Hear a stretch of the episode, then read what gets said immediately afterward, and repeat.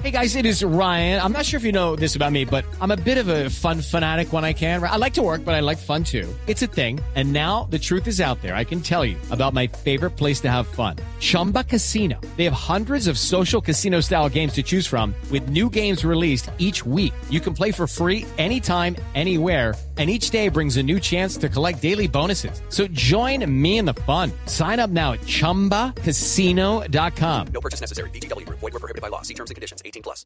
Los personajes, las historias, las anécdotas, las confesiones, las noticias, todos los temas puestos sobre la mesa. Aquí comienza Mesa Blue en Blue Radio y BlueRadio.com, la nueva alternativa. Hola, muy buenas tardes para todos. Bienvenidos a un nuevo programa de Mesa Blue. Saludos a todos nuestros oyentes en Bogotá, Medellín, Cali, Barranquilla, Cartagena, Bucaramanga, Armenia, Tunja, Neiva y Villavicencio. ¿Verdad que es un gusto saludarlos en esta tarde de domingo? Además, con un tema muy importante. Hoy vamos a hablar de un alimento que yo llamo fundamental para la salud tan importante, oigan bien, como el agua y como el aire. Se trata del sueño. Infortunadamente para muchos no es una prioridad. Sacrifican horas valiosísimas y cada vez estamos conociendo más efectos negativos de no hacer del sueño algo esencial en nuestra vida. Por algo dormimos casi un tercio de toda nuestra vida. Para hablar de tema tengo un invitado muy especial en esta tarde de domingo y es el doctor Marco Aurelio Venegas. Él es médico de la Universidad del Rosario, neurólogo de la Javeriana, epidemiólogo de la Universidad del Rosario, doctorado en medicina del sueño de la Universidad de Freiburg en Alemania, además somnólogo en Somnarun, la clínica para el estudio y tratamiento de los trastornos del sueño. Doctor Venegas, bienvenido a Mesa Blue. Doctora Fernanda, mil gracias, buenas tardes y muchas gracias por esta invitación. Bueno, doctor, yo creo que es fundamental empezar por explicarle a todos nuestros oyentes qué pasa en el cuerpo cuando dormimos, que eso no es tiempo muerto, ahí están ocurriendo una cantidad de funciones fundamentales para la vida. Es cierto, hasta hace un poco más de medio siglo las personas, la humanidad pensaba que eh, no ocurría nada en el cuerpo, que simplemente estábamos en un estado de latencia en, la, en el que no ocurría nada. Eh, de esos 50 años para acá se ha observado que el sueño es un estado tan activo o incluso más activo que el de la vigilia, que el de estar despiertos, eh, en el que eh, hacemos una cantidad de procesos de reparación del organismo y además de organización de nuestros conocimientos tanto emocionales como intelectuales. Es decir, sin esa parte fundamental, ese tercio que usted mencionaba, ese tercio fundamental de nuestro día, es imposible que los otros dos tercios del día estén bien organizados. Demos algunos ejemplos muy puntuales de lo que sucede durante el sueño. Usted hablaba, por ejemplo, de funciones mentales, se refiere a la memoria. Exactamente. Hay una parte muy importante del sueño que llamamos técnicamente el sueño REM, que quiere decir el sueño de movimientos oculares rápidos. Y en ese sueño ocurre una por decirlo así, clasificación de la información que hemos adquirido durante el día. El cerebro en ese momento decide esto es relevante, esto es importante, esto lo archivo y decide en qué carpeta, por decirlo de alguna manera, lo archiva y la información que considera que no es relevante la va eliminando poco a poco. Como limpiar la papelera. Como limpiar la papelera del escritorio del, del computador. Esto lo hace todas las noches sistemáticamente el cerebro. Lo que el cerebro archiva durante la noche es lo que adquirimos como un conocimiento. Lo que el cerebro elimina, pues lo olvidamos prácticamente de forma definitiva. Entonces, no hay un proceso de aprendizaje efectivo si no tenemos un sueño efectivo durante la noche. Ahí va un mensaje importante, por ejemplo, para los estudiantes que pasan noches enteras y sacrifican sueño por estudio y resulta que pueden estar al contrario, exponiéndose a tener resultados que no van a ser para nada positivos, ¿no es así? Ah, y eso lo sabemos todos los médicos. Cuando éramos estudiantes eh, pasamos días enteros de trasnoche, especialmente antes de un parcial o de un examen final. Eh, eh, pues eso fue el método que nos enseñaron a nosotros. Sin embargo, hoy se sabe que es una es un mal negocio.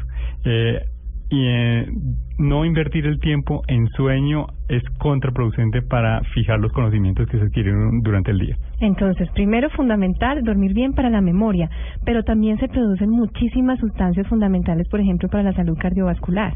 Es cierto, muchas, eh, de una parte, eh, dejamos de producir algunas sustancias, como por ejemplo el cortisol o el, la adrenalina, la noradrenalina, que aumentan el tono de los vasos sanguíneos durante el día.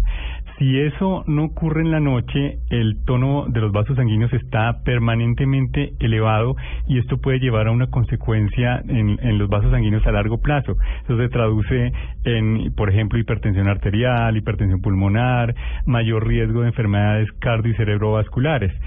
Por en la noche, entonces, por medio de estas sustancias que usted dice y por la falta de producción de otras que se producen durante el día, el tono vascular disminuye, se relajan los vasos sanguíneos, se relaja el corazón y es probable, es eh, factible que eh, disminuyamos el riesgo cardiocerebrovascular. Entonces, definitivamente, por favor, a nuestros oyentes, aquellos que sacrifican sueño, que no es una buena decisión y definitivamente eso va a impactar no solamente en el corto, sino en el largo plazo, en su salud y en su calidad de vida.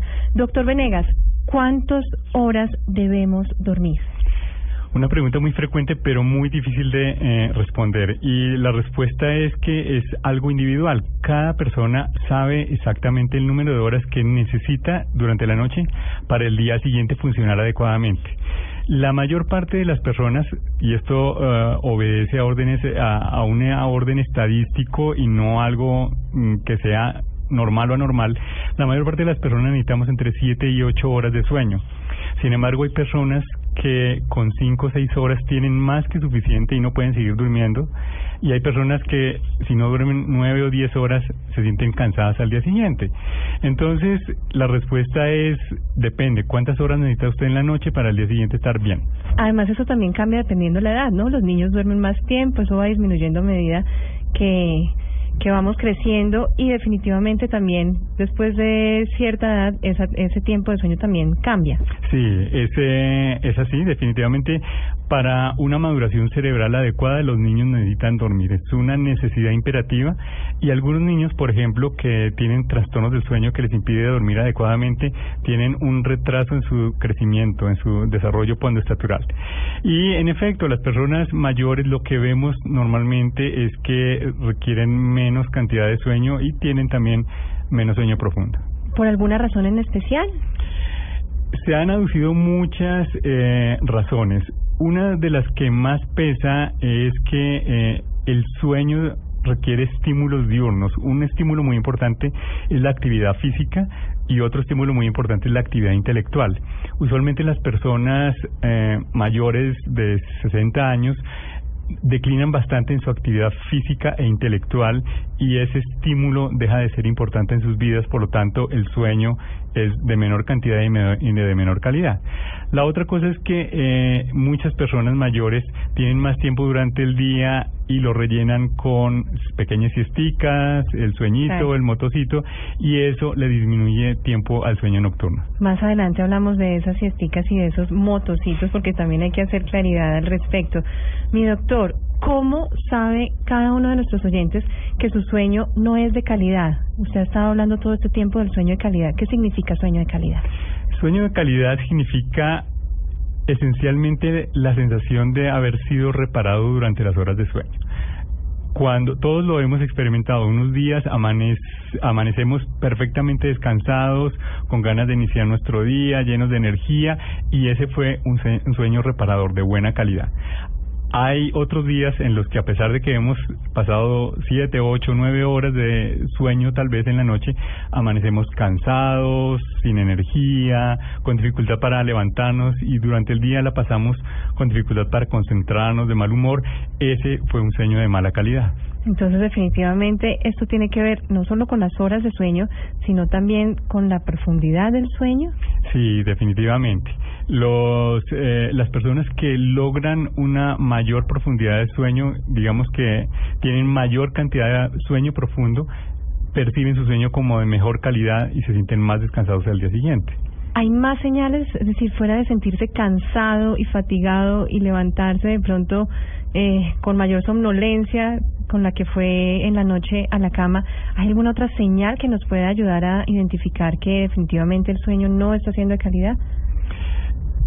Las otras señales las usualmente las observa el compañero o compañera de habitación o de cama.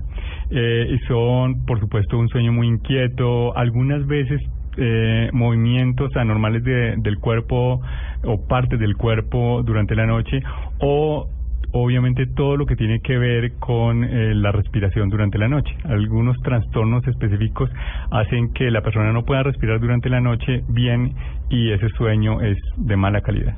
Y definitivamente también puede haber cambios en el estado de ánimo, puede la persona tornarse irritable, no rinde igual en el trabajo, en el colegio. Es muy frecuente, muy frecuente que las personas que no duermen bien al día siguiente eh, su productividad baja sustancialmente en comparación en los días en que pueden dormir bien y por supuesto el estado de ánimo es el primero que se afecta. Usualmente son personas eh, que se sienten, como usted lo dice, mucho más irritables, más sensibles, todo lo que les dicen o no les dicen les afecta mucho más, eh, tienen disminuye mucho su nivel de atención, su capacidad de concentración y por lo tanto aumenta la cantidad de errores que se producen durante el día, entonces tienen que hacer eh, nuevamente lo que ya hicieron, eh, es decir, afecta todos los niveles de la vida. Doctor Venegas, ¿qué hay detrás de eso? ¿Qué hace que una persona no duerma ni el tiempo suficiente ni en la profundidad suficiente para tener un sueño de calidad? Hay muchísimas causas. Muchísimas causas. Podríamos decir que el sueño es eh, como el reflejo de lo que ocurre en las horas de vigilia y al revés. Las horas de vigilia, eh, en las horas de vigilia se ve reflejado lo que ocurrió durante la noche. En términos generales, un eh, sueño de mala calidad se puede deber, eh, por ejemplo, a eh, una cosa muy frecuente que es alteraciones del estado de ánimo, el estrés, la ansiedad. Eso hace que la persona tenga mayores niveles de unas hormonas que llamamos hormonas del estrés y esas hormonas del estrés hace que sea más difícil conciliar el sueño y que el sueño sea mucho más eh, superficial y más fragmentado. Las preocupaciones. Las preocupaciones diarias, especial, todos tenemos preocupaciones, pero llevarse las preocupaciones a la cama y estarlas rumiando en la cama es un mal negocio porque ni se solucionan los problemas ni podemos dormir y al día siguiente tenemos mucho menos energía para poder enfrentar esos problemas. Eh, definitivamente eh, esa eh, esa parte emocional, esa parte de estrés, de ansiedad es fundamental. ¿Qué otras causas hay detrás? Bueno, vamos primero con esas causas emocionales, de estrés, de preocupaciones, de ansiedad. ¿Qué más puede hacer que una persona no duerma bien? Eh, problemas de o enfermedades médicas, físicas, como por ejemplo todos los síndromes dolorosos, las personas que sufren, por ejemplo, de artritis, me entienden muy bien en este momento de lo que estamos hablando, especialmente en ciudades frías como Bogotá, en las que el, el frío hace que los dolores articulares se incrementen y usualmente más de noche cuando se van a girar en la cama, ese dolor lo hace que se despierten. Problemas gastrointestinales también son más frecuentemente eh, eh, vistos de noche, eh, por ejemplo, reflujo gastroesofágico, problemas de colon eh, y otros problemas, por ejemplo, de índole cardiovascular, insuficiencias cardíacas congestivas, asma, eh, se despierta mucho más en ciudades frías en la noche. Todo esto interfiere eh, de forma muy importante con el sueño. Y por último, eh, las enfermedades que son intrínsecas del sueño, es decir, por ejemplo, trastornos respiratorios del sueño, movimientos anormales durante el sueño eh, y otras condiciones que son un poco más raras. Ustedes con muchísima frecuencia también hablan de la higiene del sueño, es decir, tenemos una cantidad de costumbres que no son para nada recomendables a la hora de ir a la cama y que definitivamente van a interferir con, con nuestro sueño tips claves sobre esos, esa higiene del sueño. Sí, es importantísimo, sobre todo porque las personas que tienen alguna facilidad para tener sueño de mala calidad o frágil, que eh, tengan un horario regular para acostarse y levantarse. Tratar de que siempre se acuesten a la misma hora, se levanten a la misma hora. ¿Incluidos los fines de semana? Incluidos los fines de semana, lo cual es más difícil. ¿Y las vacaciones? las vacaciones. porque, la, claro, la vida social interfiere, eso nos pasa a todos, interfiere un poco con las horas de acostarse y, por supuesto, con las horas de levantarse, pero digamos que la tendencia general debiera ser guardar un mismo horario eh, a diario. Hay personas que tienen una variabilidad muy importante día a día, incluso de hasta dos horas. Eh, un día se acuestan a las ocho, otro día se acuestan a las once, y eso es una mala clave para el organismo. El, el organismo no sabe cuándo empezar a prepararse para irse a dormir. Claro, nuestro cuerpo necesita rutinas. Necesita rutinas. Como diría el principito, los rituales son importantes, y especialmente a la hora de dormir. Otro otro tip muy importante es tratar de no realizar actividades que requieren Ay, eso sí vigilia que es frecuente. súper frecuente en la cama. Por ejemplo, eh, todos los aparatos electrónicos hoy en El día- televisor. el televisor, el, la tableta, El el, celular. celular, todo el mundo los revisa en la cama, todo el mundo ve televisión en la cama, algunas personas oyen eh, radio en la cama y en términos generales lo que le estamos el mensaje que le estamos mandando a nuestra a nuestro subconsciente es la cama es un sitio para realizar actividades de, de vigilia eh, la cama es para estar despierto y por último el subconsciente termina despertándonos porque él siente que la cama es un sitio para estar despiertos ¿Hay algún tiempo límite de pronto que podamos recomendar a nuestros oyentes para desconectarnos antes de ir a la cama? Es decir, es que se ha demostrado que muchas personas lo primero que hacen al levantarse es revisar el celular y lo último que hacen, incluso muchos duermen con él debajo de la almohada. Sí, e incluso hay personas que se están despertando con alguna regularidad en la noche para revisar eh, sus eh, redes sociales. Eh, claro, se, se recomienda que por lo menos una hora antes de acostarse empiece a realizar sus actividades, los que, lo que hablábamos hace un rato, sus actividades de, de ritual para eh, prepararse para dormir. Esas actividades de ritual pueden incluir, por ejemplo, eh, un eh, pasatiempos, por ejemplo, las personas que les gusta eh, llenar un sudoku, un crucigrama, o algunas personas que están muy tensas podría incluir una ducha con agua tibia. Pero el sudoku y el, cruci- el crucigrama fuera de la cama. Fuera de la cama definitivamente. No sentado en la cama. No, no, ni siquiera, exactamente, ni siquiera sentado en la cama. En una silla cómoda, porque esto no implica que, que debo estar incómodo, incluso puede ser con una cobijita encima, puedo estarme consintiendo, pero fuera de la cama. Muy, importante. bien. Entonces, fuera aparatos de la cama. La cama no debe ser para llevarse trabajo. Y un ambiente adecuado. Es decir, todos estos aparatos generan luz y la idea es que la habitación sea un lugar totalmente oscuro, lo más oscuro que podamos. Exactamente, y esta recomendación es súper importante porque hay, hay un respaldo biológico en esto, no es un capricho. Eh, resulta que eh, uno de los marcadores biológicos más importantes que tenemos es la secreción de una hormona que se llama melatonina. Todos secretamos melatonina cuando empieza a oscurecer y esa melatonina nos ayuda a diferenciar biológicamente lo que es día de lo que es noche y nos prepara para dormir. Cuando nos exponemos a luces intensas en horas de la noche, la melatonina se suprime y al suprimirse se disminuye o termina este marcador biológico que nos dice es hora de empezar a dormir. Y eso puede descontrolarnos no solamente ese reloj circadiano que es el sueño vigilia, sino todos los demás relojes biológicos que poseemos y puede haber eh, muchos otros síntomas adicionales. Entonces, lo ideal es que en la última hora antes de acostarse a dormir atenuar las luces, ojalá pantallas eh, de aparatos electrónicos, evitarlas al máximo. Eh, si le gusta leer, hágalo en papel y fuera de la cama, como dijimos antes, y una vez en su cama, como usted dice, el ambiente lo más oscuro posible. Entonces no es buena idea, por ejemplo, muchos papás que dejan a sus hijos en la habitación y muchas veces para que no les dé miedo, les dejan una luz encendida para que se duerman. O algunas personas que conectan luces porque si se tienen que levantar durante la noche tienen una guía, por ejemplo, para llegar al baño. Esas luces que son muy pequeñas, eh, que son como, co- que se conectan directamente a la toma corriente eh, y que no alcanzan a dar una luz suficiente como para leer, podrían ser toleradas en la habitación, especialmente como dice usted, en niños o personas que requieren mayor asistencia, que no ven bien, por ejemplo.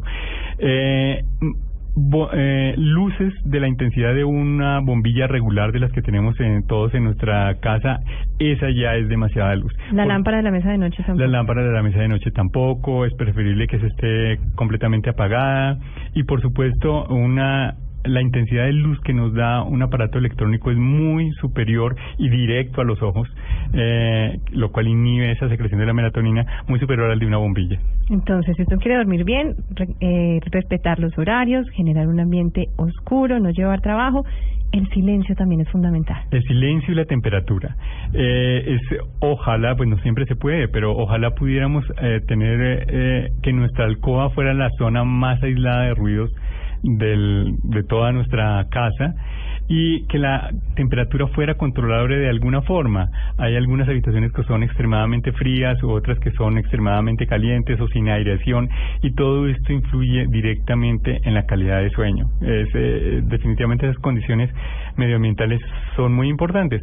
Otra cosa que es muy importante es en caso de despertarnos por algún motivo en la noche, no mirar el reloj las personas que se despiertan con frecuencia en la noche o que no pueden dormir bien lo primero que hacen es de forma automática mirar el reloj. Me ha pasado. Sí, a todos nos ha pasado. Ya no se puede uno volver a dormir tan fácil. Claro, porque eh, el reloj es un factor estresante muy importante. Me falta tanto para para, tener que levantarme o no he dormido sino tanto y ya no tengo sueño y en ese momento en que veo el reloj se me disparan todas las hormonas del estrés y ahí sí nos despedimos del sueño porque las hormonas del estrés, una de sus principales funciones es no dejar dormir a la persona. Entonces, el reloj despertador, ojalá lejitos también de la Ojalá lejitos, volteado contra la pared o Porque hay unos que emiten una luz incluso muy fuerte, roja o verde. Claro, sí, sí, esos, esos los encontramos, por ejemplo, en todos los hoteles. Yo lo primero que hago es eh, desconectarlo, ponerle una almohada encima, porque es, es eh, fuera de la luz que está emitiendo es inevitable verlos. Entonces, eh, preferiblemente tener los antiguos relojitos despertadores de cuerda eh, y ponerlo debajo, dentro de la mesa de noche, debajo de la cama, etcétera, etcétera, de una parte que no lo veamos, que lo digamos, pero no lo veamos. Entonces, la habitación debe ser casi como un santuario, ¿no? En silencio, oscura, cómoda, totalmente confortable, que el solo hecho de pensar durante el día en la habitación ya le proporciona a uno como esa sensación de tranquilidad y de comodidad. Qué hermoso eso que acaba de decir, me encanta eso y eso se lo digo a mis pacientes. Exactamente, su habitación es esa esa zona que para usted es sagrada, en la, en la que no penetran ninguna de las cosas negativas de las que ha estado rodeado durante el día. Eh, y es, debiéramos hacernos todos esa imagen. De la puerta de mi habitación para adentro, nada me toca. Ni los estímulos externos, ni las malas cosas del día, ni siquiera las cosas buenas del día, porque algunas veces alegrías muy importantes que me ascendieron al trabajo, al trabajo hoy, entonces eso no me dejó dormir hoy. Digamos que debiéramos podernos aislar eh, de todo lo que nos eh, trajo el día y eso ese aislamiento nos lo da esa hora previa de preparación. No es fácil, pero poco a poco puede ir uno cambiando esos hábitos definitivamente en pro de tener un sueño reparador. Claro, lo más difícil que existe en la vida es el cambio de hábito. Eso lo han experimentado todos los pacientes cuando les dicen que deben adoptar tal o cual dieta a la cual no estaban acostumbrados. Eh, eso para ellos es muy difícil porque para todos nosotros cambiar hábitos es muy difícil.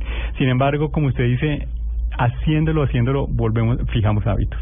Doctor, ya casi tenemos que hacer una pausa.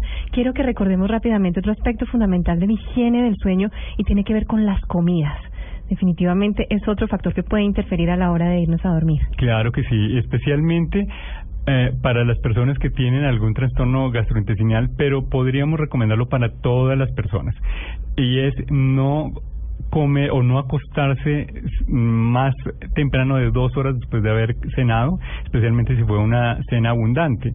Eh, se recomienda que la cena no sea muy grande, que sea la comida más pequeña del día y que sea alejada de la hora de acostarse por lo menos una o dos horas. Y la otra cosa tiene que ver con las bebidas estimulantes. Es decir, es decir, café, té, bebidas cola, chocolate, todas las bebidas negras en términos generales tienen alguna porción de cafe, proporción de cafeína y se recomiendan que ojalá después del mediodía no sean consumidas. Muy bien, estamos con el doctor Marco Aurelio Venegas, neurólogo, especialista en sueño. Volvemos con este tema tan importante, seguro de interés para todos nuestros oyentes. Ya regresamos con Marco Aurelio Venegas en Mesa Blue.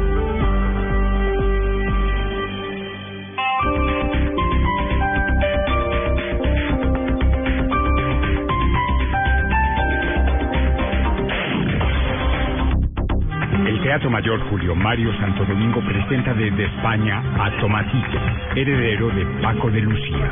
Guitarra flamenca, bailaores y cantaores en escena. Único concierto jueves 9 de abril, 8 pm. Compra ya tus boletas a través de primerafila.com.co y taquillas del teatro. Apoya Grupo Bancolombia y Grupo Energía de Bogotá. Invita a Blue Radio y Alcaldía Mayor Bogotá Humana. Más información y compra de boletería en www.teatromayor.org. Pasamos de teclear en físico a teclados virtuales, de pantallas gigantes a monitores táctiles, de los mensajes de texto al WhatsApp, de Facebook a Twitter, de la videotienda a Netflix. Si en cada uno de esos momentos de innovación hubiera existido la nube, habríamos entendido más. Cada avance tecnológico, cada innovación es lo hará, cómo lo hará, qué y lo que viene. La nube. Tecnología e innovación en el lenguaje que todos entienden. La nube. De lunes a viernes a las 8 y 20 de la noche por Blue Radio y BlueRadio.com. La nueva alternativa.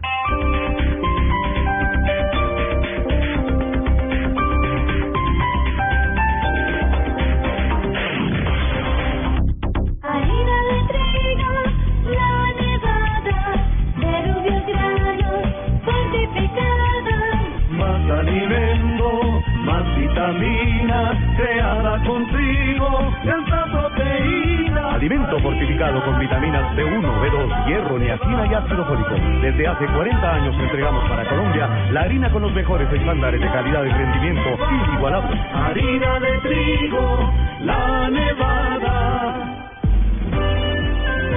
Continuamos con Marco Aurelio Venegas en Mesa Blue.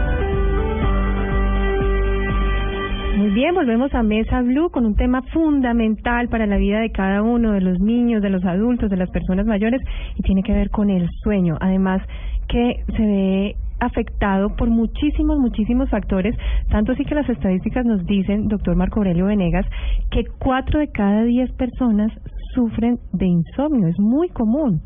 Es el trastorno que afecta a la población universal más frecuente que existe. Eh, eh, incluso hay estadísticas que dicen que el 50% de la población puede sufrir algún tipo de, insomnio transitorio en alguna época de su vida, es decir, la mitad de la población universal eh, puede tener afectado en algún momento su sueño.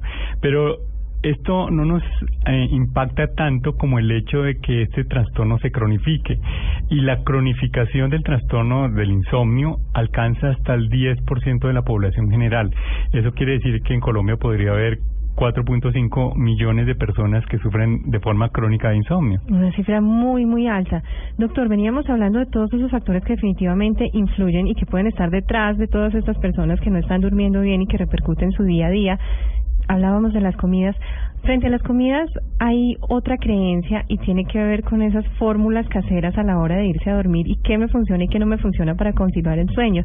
¿Qué pasa con esa receta de la abuela de la leche calientita antes de acostarse? Eh, son muy buenas y en la mayor parte de los casos funciona especialmente cuando el trastorno de sueño no es crónico.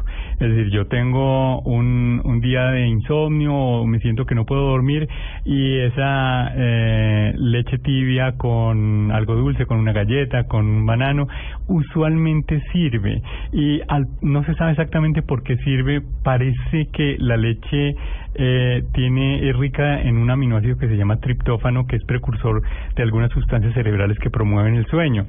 Algunas eh, las eh, hierbas eh, caseras que se utilizan o la receta de la del agua de manzana, el agua de lechuga, el cilantro, todas sirven y especialmente, como le decía, en trastornos de sueño que no son eh, crónicos. Usualmente las personas cuando llevan eh, una enfermedad de mucho tiempo, un trastorno de sueño de mucho tiempo, ya han ensayado todas estas fórmulas y, y No ya han pasado por ellas y no les funciona más. Usted ha hablado de crónico. ¿Qué significa crónico? Es decir, después de cuánto tiempo yo puedo hablar de, de este trastorno como ya un problema que se quedó ahí, que definitivamente requiere otro tipo de intervención, es decir, médica. Importantísima esa pregunta porque eh, para nosotros la cronicidad tiene un tiempo muy corto y es a partir del primer mes podemos decir que la persona ya tiene un insomnio crónico. Llevo un mes durmiendo la mayor parte de las noches mal, de mala calidad o muy poco, eh, es un insomnio crónico. Y eso se ha determinado así porque a medida que va pasando el tiempo, el problema se va complejizando más, va siendo más difícil porque va habiendo más factores que lo van empeorando. Eh, personas llegan muy frecuentemente a la consulta del médico que llevan años sin dormir, años ensayando una medicación y otra. Claro, lo que le recomiendan en la calle, el vecino, el amigo, porque no lo ven como definitivamente un tema de salud como cualquier claro, otro. Claro, sí, piensan que es como, no sé, eh, a, a mi vecina le funcionó para el uñero esto, pues para esto, eh, para eso también puede funcionar. Y es un tema muy delicado. Muchas veces estos medicamentos que no han sido adecuadamente formulados o controlados por el médico son otro factor que viene a empeorar todo el cuadro de insomnio crónico. Muy bien, doctor Venegas. Hablemos ahora del ejercicio. ¿Hay un momento del día más recomendado? ¿Puede interferir con el sueño? Claro que sí, sí, importantísimo también porque la mayor parte de las personas lo hacemos o lo hacen al revés. Y es eh, eh, que el ejercicio físico es súper conveniente, como lo vimos al principio, es un estímulo importante para el sueño profundo, pero hacerlo en horas de la mañana a más tardar al mediodía. Eh, cuando se hace en horas de la noche, el cuerpo se activa se calienta, aumenta la temperatura y se secretan hormonas muy parecidas a las del estrés. Un cuerpo así de activado así de caliente es, requiere un tiempo muy importante para empezar a conciliar el sueño. Cuando pasamos al frente de un gimnasio en las horas de la noche vemos que está completamente lleno, no le cabe una sí. persona, porque obviamente es el momento en que a la mayor parte de las personas les queda más tiempo para ir a, a ejercitarse. Sin embargo, es desaconsejable especialmente en personas que tienen historia de eh, trastornos de sueño previos. En ese tipo de personas yo les aconsejaría que trataran de mover todos sus recursos para cambiar un poco el horario y, y ejercitarse en horas de la mañana, al mediodía, no sé, hacer algún algún cambio para poder evitar hacer ejercicio en la noche. Tal vez muchas personas que nos escuchan en este momento pueden decir, yo hago ejercicio en la noche y no pasa nada. ¿Tarde o temprano pasa factura? Claro, es así. Definitivamente, eh, cuando llevamos mucho tiempo sin eh, obedecer a buenos hábitos del sueño, en algún momento, eh, sobre todo cuando estamos más frágiles, en momentos de crisis, en momentos de estrés, de ansiedad, todo lo que hemos venido haciendo bien o todo lo que hemos venido haciendo mal va a ayudar a que nuestro trastorno del sueño se cronifique o no se cronifique. Y todos atravesamos en algún momento u otro por alguna etapa de ansiedad intenso, de estrés intenso, de depresión. Y si tenemos malos hábitos de sueño, es altamente probable que este trastorno se nos vuelva eh, en nuestra contra. Entonces, sí, definitivamente tratar por todos los medios de mejorar la hora de hacer eh, eh, el ejercicio físico. De otra parte, se ha observado por estudios clínicos que eh, personas sanas que duermen bien se les incentiva que hagan ejercicio por la mañana y se compara cuando lo hacen por la noche, se les hace un estudio de sueño, un polisomnograma y se ve que definitivamente duermen mucho mejor el día que hicieron ejercicio por la mañana. A pesar de que sea la misma persona, una persona joven, sana, con buen sueño, eh, duermen mejor cuando hacen ejercicio por la mañana. Bueno, entonces como ustedes han escuchado a lo largo del programa, muchísimos factores. Quiero recapi- recapitular e insistir porque definitivamente yo creo que todos de una u otra manera nos sentimos identificados. Entonces, para dormir bien, para respetar esas horas que son sagradas, para que nuestro cuerpo se recupere y cumpla con muchísimas funciones, entonces, horarios, un ambiente oscuro y en silencio, eh, dejar un tiempo prudente para la digestión antes de irse a dormir, eh, hacer rutinas, realizar algún tipo de rutina que sea relajante. Usted mencionaba los crucigramas, el sudoku, por supuesto fuera de la cama, no llevarse el computador ni el celular, ojalá desconectarse una hora antes, hacer ejercicio, ojalá en las horas de la mañana. Y usted, empezando el programa, mencionaba algo que yo creo que es muy importante y aplica mucho en nuestro país y es la siesta. Esas siestas muy largas también pueden interferir en la noche a la hora de conciliar el sueño. Es cierto, eh, especialmente las personas que tienen algún tipo de trastorno de sueño como un insomnio, piensan que eh, si toman una siesta al mediodía van a recuperar ese sueño que no tuvieron en la noche. Sin embargo, es contraproducente porque la siesta del día disminuye la calidad y la cantidad de sueño en la noche. En sitios de Colombia o en países que típicamente y culturalmente se hace la siesta, como por ejemplo sur de España, toda la cuenca del Mediterráneo, las personas lo, hacen siestas prolongadas, pero ellos saben bien que si hacen una o dos horas de siesta en la tarde, no van a dormir siete u ocho horas en la noche. Ellos cuentan que su hora de sueño en la noche van a ser cuatro, cinco, seis horas máximo en la noche. Y por eso ellos se dan el lujo de salir de, de juerga todos los días, hasta altas horas de la noche, porque ellos ya tienen su ahorrito de sueño en las horas de la Y tarde. funciona. Y les funciona, y les funciona cuando se hace de esa manera. Sin embargo, eh, en sitios que no tenemos la costumbre ni la tradición de siesta, eh, muchas personas que to- toman siesta quieren dormir siete u ocho horas en la noche después de haber tomado una siesta de una hora. Y eso, pues, no solamente es imposible, sino es completamente contraproducente para su buena calidad de sueño en la noche. Lo que se aconseja en términos generales es que si usted está muy cansado durante el día, si tiene mucha somnolencia y tiene la oportunidad de tomar una siesta, no tome una siesta más larga de 15 o 20 minutos. Es lo máximo aconsejable. Máximo 20 minutos. Máximo 20 minutos. Yo creo que todos alguna vez nos ha ocurrido que tomamos una siesta larga de una hora o un poco más y nos levantamos aturdidos, eh, desorientados, eh, no estamos bien despiertos y en ese caso la siesta cumplió una función completamente diferente a lo que queríamos, que era que nos reparara de una parte de eso. Y usualmente cuando tomamos esa siesta en la noche no nos podemos quedar dormidos temprano. Eh, eso teniendo en cuenta que eh, le ocurre a una persona que no tiene problemas de sueño.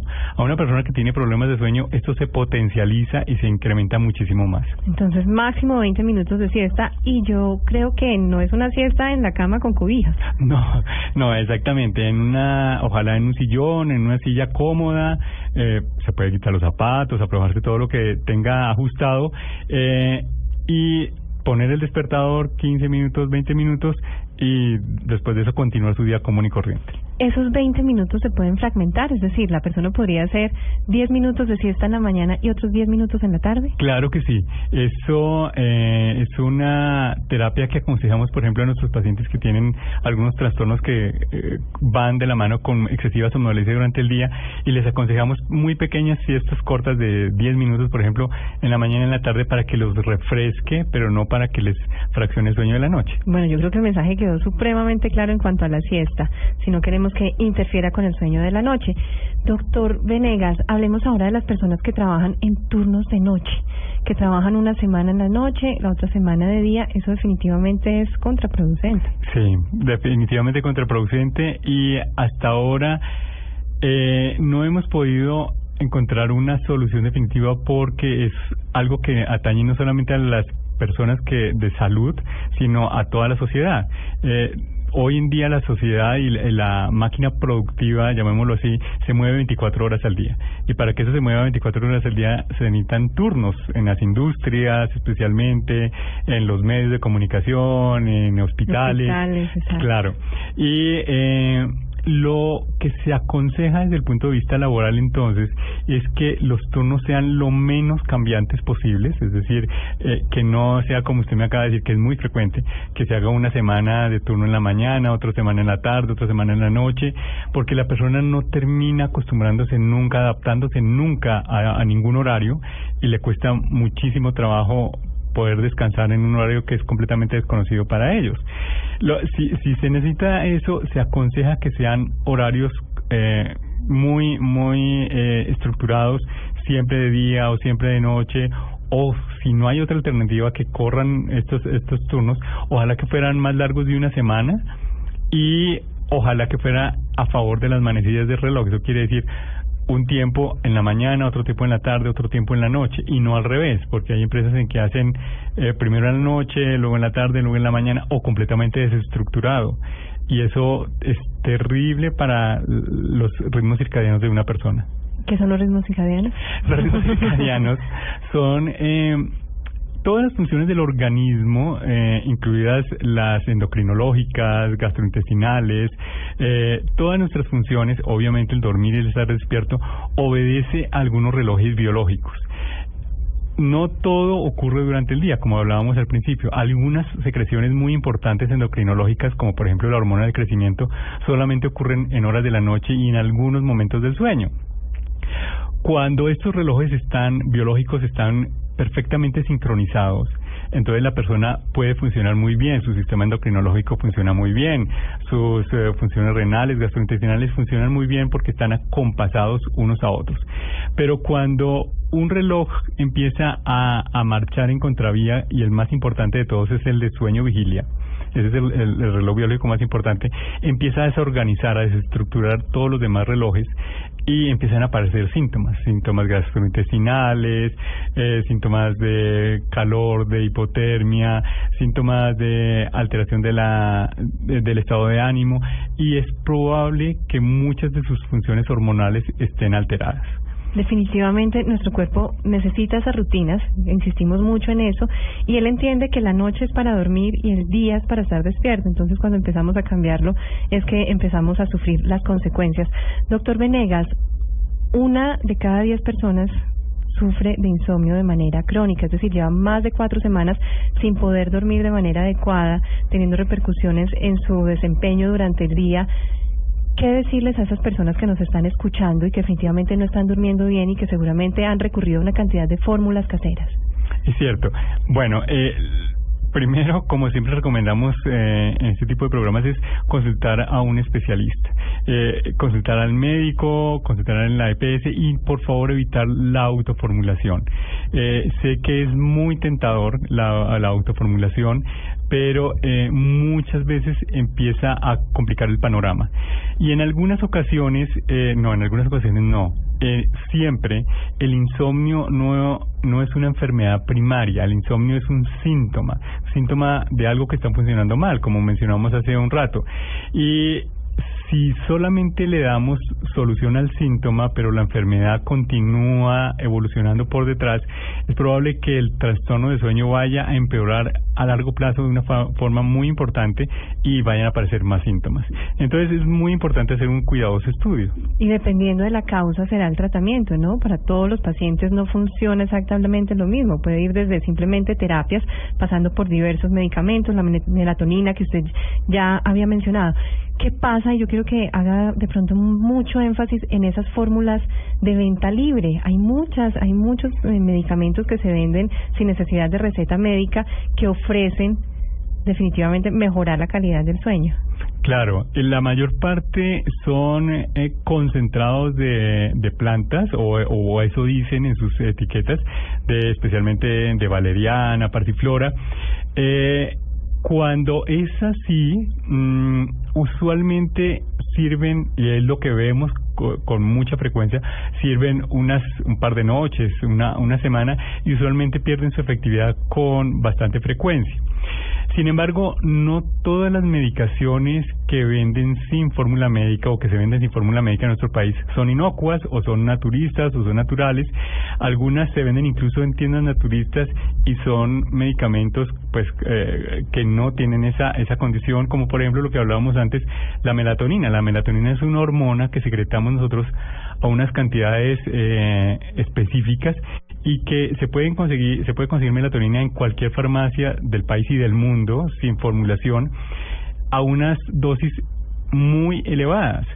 Entonces eh, pues es, es una hormona y como tal debiéramos tratarla, es decir, no es una sustancia que crezca en las plantas, es una hormona que fue sintetizada artificialmente y que estamos ingiriendo a, a dosis muy, muy elevadas. Entonces, eso, por ejemplo, requerirá de formulación médica. Claro, y las dosis y el tiempo de tratamiento dependerán de cada paciente. Además, yo creo que aquí hay un llamado también muy importante para los colegas y es definitivamente ver la importancia de los trastornos del sueño, porque seguramente muchas personas van a consultar y de pronto ahí encuentran un obstáculo y la idea es que definitivamente les ayudemos en su calidad de vida.